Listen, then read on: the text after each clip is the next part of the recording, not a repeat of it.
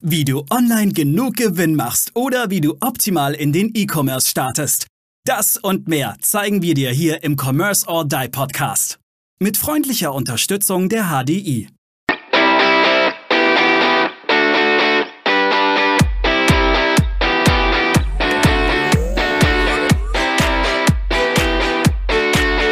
Hallo und herzlich willkommen zu einer neuen spannenden Folge hier im Commerce or Die Online Podcast. Heute sprechen der liebe Maurice Emberger. Moin. Und ich, Aaron, Aaron Kübler, über ein Thema, wo ihr euch in eurem Online-Shop, äh, aber auch außerhalb vom, vom E-Commerce so richtig, richtig Ärger mit euren Kunden einhandeln könnt und einen Haufen steigende Kosten im Support. Nämlich das Thema Tracking-Informationen beim Versand also über den Versanddienstleister. Egal, was ihr da nehmt, UPS, DHL, weiß der Geier was, Hermes, sonst wie. Ähm, wenn ihr, ja, da, ich nehme das jetzt einfach ein bisschen vorweg, wenn ihr die Tracking-ID nicht mitliefert, automatisiert mitliefert, wenn jemand bei euch bestellt hat, dann werdet ihr da richtig Spaß haben. Nicht. Ja. Maurice hat äh, bei einem seiner Kunden dieses Thema vor kurzem durchexerziert und deswegen werde ich jetzt heute mit Maurice drüber sprechen, welche Fallstricke da sind und äh, was, was da wichtig ist. Lieber Maurice, wie kam es denn eigentlich dazu, dass dieses Thema bei deinem Kunden aufkam? Also im Grunde war es tatsächlich, die, die Anzahl der Bestellungen sind massiv gestiegen und ähm, die Kunden fragen aktiv auch mittlerweile. Also der, die Endkunden wollen eine Tracking-ID. Ja, wenn ihr jetzt sagt, hm, das ist doch sicherlich nicht so wichtig, ähm, vielleicht nicht für euch, aber ihr kennt es ja aus dem, weil jeder ist jetzt egal, das ist jetzt ein B2B-Fall, aber jeder B2B äh, ist auch gleichzeitig ein B2C. Und wenn ihr irgendwo einkauft, für jede Bestellung bekommt ihr einen Tracking-Link mittlerweile und könnt genau nachvollziehen, wann kommt denn meine Ware. Und das wird für immer mehr extrem wichtig, diese Information zu bekommen.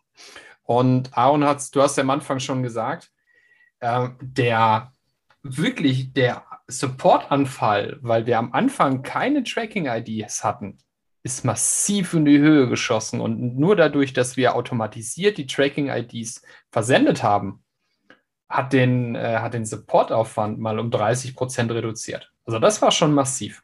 Das ist ein Wort, 30 Prozent. Und was man ja auch nicht vergessen darf, es gibt ja auch Menschen, die sagen, ja, Mist, Mist, ich habe jetzt hier keine Tracking-ID, das nervt mich, aber ich habe jetzt auch keine Lust, bei diesem Anbieter nachzufragen. Ja, also ich sage jetzt mal, die, diejenigen, die sich nicht melden und sich darüber aufregen, die zu messen bzw. zu erfassen, ist ja schier unmöglich. Und das ist ein riesen, Riesenthema oder kann ein Riesenthema auch sein, was das Brand angeht, was die Werbung angeht. Ja, absolut. Bin ich, bin ich völlig bei dir und das ist auch tatsächlich so. Also ich kann es nur jedem empfehlen. Allerdings auch da wieder ein bisschen Vorsicht. Da gibt es tatsächlich Fallstricke, weil eben auch wieder die Frage ist, wo kommt denn die Tracking-ID her? Habt ihr ein sauberes LVS, sprich ein Lagerverwaltungssystem?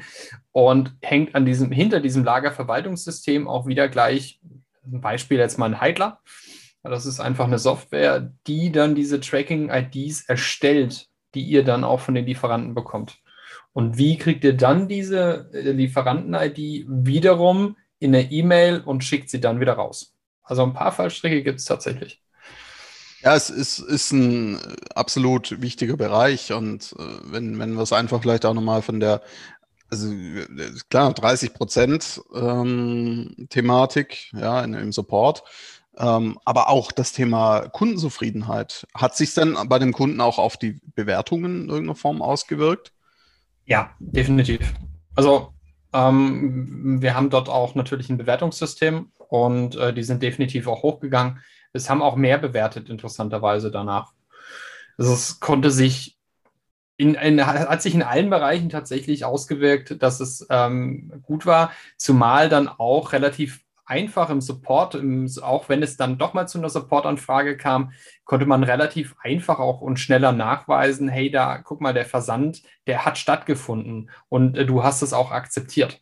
Das bedeutet, die, der, den Vorteil habe ich jetzt nicht nur als Kunde, als Endkunde gehabt, sondern auch der Betreiber konnte viel schneller auf diese Information zugreifen weil ja diese Tracking-ID jetzt nicht nur irgendwo hinten bei äh, in meinem DHL-Tool als Beispiel ist, sondern dass sie ja dann auch in meinem CM war. Das heißt, jeder, jeder, der jetzt ähm, mit dem Kunden äh, das erste Mal in Kontakt kam, hatte sofort auch die Tracking-ID. Weil das war eigentlich auch, und das war eigentlich auch die größte, der größte Aufwand aus der ganzen Geschichte. Wir mussten ähm, von hinten quasi, wenn man mal die, die, die Prozesskette anschaut, ich habe vorne einen Shop, Danach kommt ein, ein CRM-System. Das CRM-System hat hinten dran wieder ein Lagerverwaltungssystem hängen und dann habe ich parallel zum Lagerverwaltungssystem eben auch noch das Tool, das quasi mir meine Tracking-ID ähm, erstellt, wo ich dann auch diesen, diesen Barcode bekomme, den ich dann noch draufklebe. Und jetzt muss ich ja natürlich irgendwie meine eine Schnittstelle brauche ich, die die Tracking-Nummer dann wieder in mein CM zurückspielt mein CM dann wiederum hergeht und beim Erstellen, sobald es die Tracking-ID bekommt, einmal abends eine E-Mail an den Kunden rausschickt. Das muss ich auch machen. Und dann zusätzlich meine Tracking-ID muss dann noch durchgereicht werden in den Shop. Und dann auch noch am besten noch im, im Endkunden-Backend pro Bestellung muss die Tracking-ID am besten auch noch mit angezeigt werden. So, und das ist eigentlich die Komplexität in der ganzen Geschichte gewesen, Pauz. Und ähm, sehr spannender Bereich hat wahnsinnige Auswirkungen auch, ne? Also ja, definitiv. Hatte, hatte wirklich massive Auswirkungen, war auch, und, und da, auch wenn die Leute mal denken, ja, das muss doch Standard sein. Nein, das ist eben leider kein Standard, weil, weil es eben doch komplexer ist. Es war auch Zeit, eine auch ein zeitlicher größerer Aufwand, muss man dazu sagen.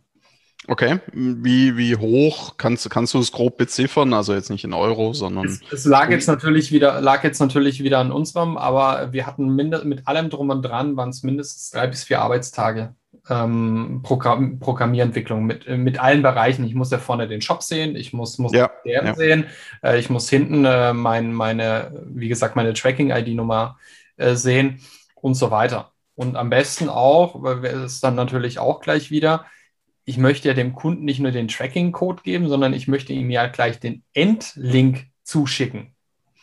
Ja. Äh, erklär kurz bitte, was du mit Endlink meinst. Der, Endkunde soll ja eigentlich nicht nur die Tracking-Nummer bekommen, sondern eine E-Mail mit einer Tracking-Nummer bekommen, sondern soll er eigentlich den Link äh, anklicken, soll da draufklicken und in dem Moment öffnet sich sofort dann der Link bei beispielsweise DHL mit seinen ganzen Informationen. Sonst würdet ihr ihm ja nur wieder die Tracking-ID zuschicken. Dann muss er die wieder rauskopieren, muss selber auf DHL gehen und muss die dann wieder eingeben. Das heißt, Allein dadurch kann ich ja natürlich auch schon mal das, das Gefühl für den Endkunden oder insgesamt auch den Aufwand nochmal deutlich reduzieren. Ja, ja. Absolut.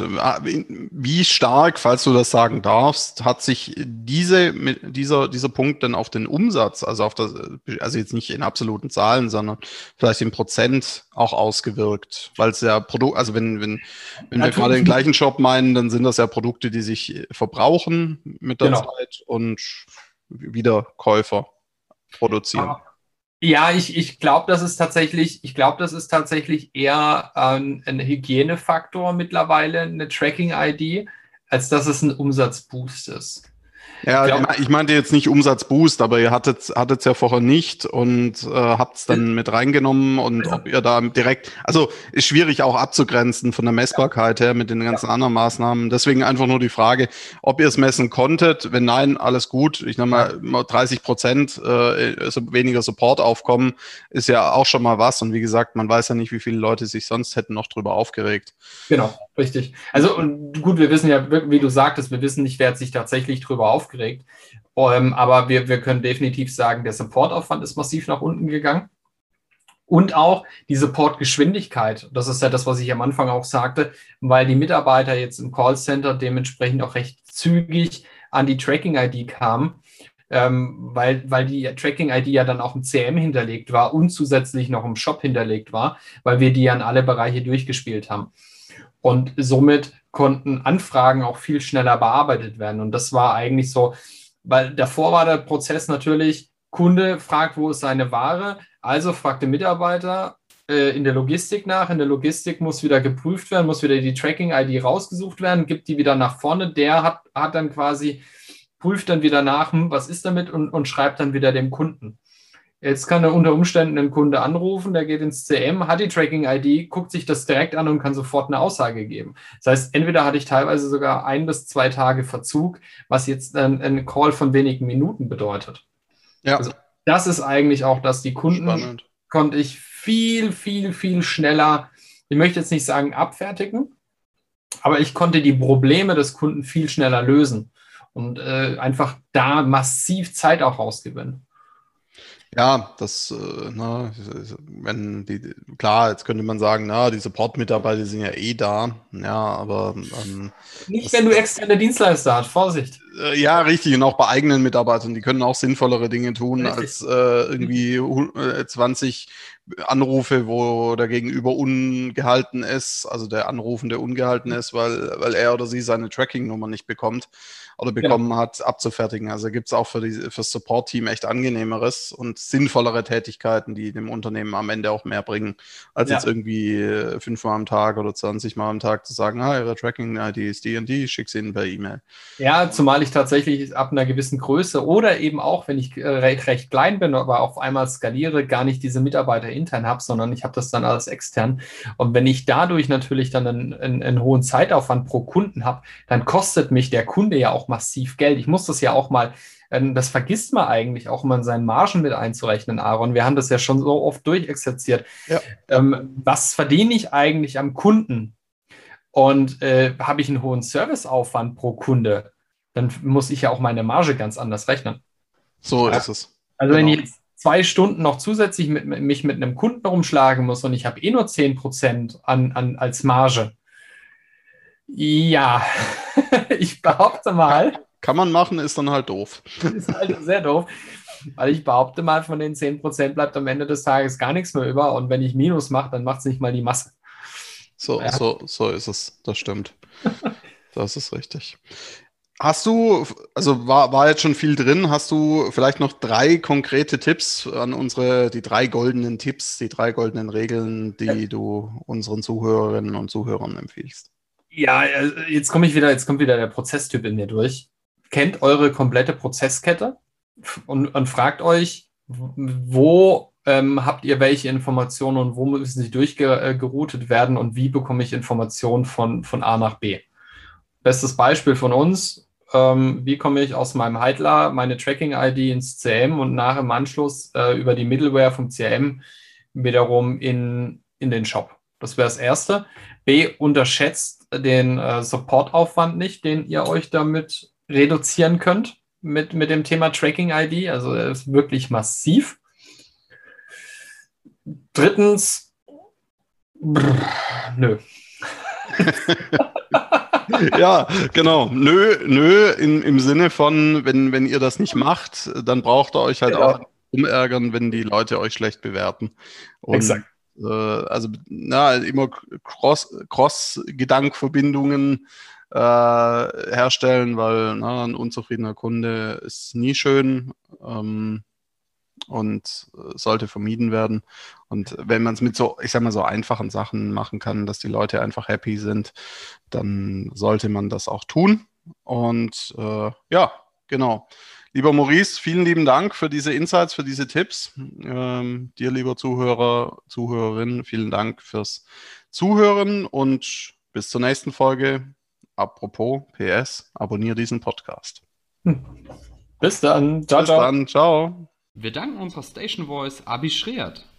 Bis zum nächsten Commerce or Die Online Podcast.